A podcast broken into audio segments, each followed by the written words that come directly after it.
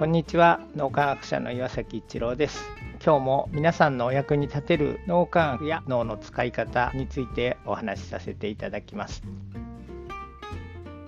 お互いに力が発揮できるチーム組織コミュニティっていうのはどういうところなのかっていうことを今日お話しさせていただこうと思います。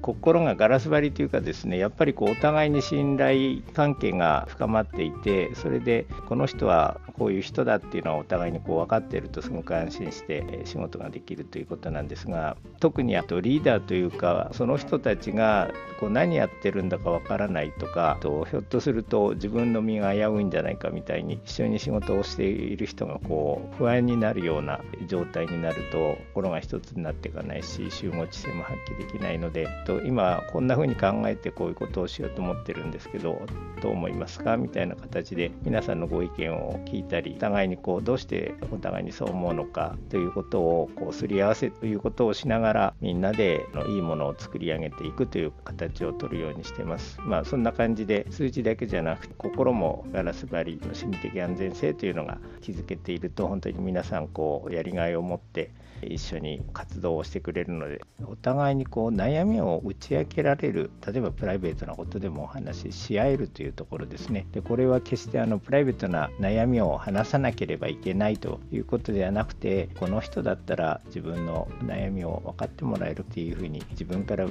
ち明けられるというそれが心理的安全性にもなっていきます。そういう組織だとえー、信頼関係が非常に深まっているので大きな力が発揮できる集合知性というものが発揮できるような組織になっていきます。この辺りヒントにしてみてください。ありがとうございました。この3分脳磨き気に入られた方はメルマガでも脳磨きのことを発信していますので脳磨きメルマガ検索してみてください。そちらからも脳磨きあるいは最新の脳科学のことを学んでいただくことができます。皆さんのお役に立てると嬉しく思います。今日も素晴らしい一日をお過ごしください。脳科学者の岩崎一郎でした。ありがとうございました。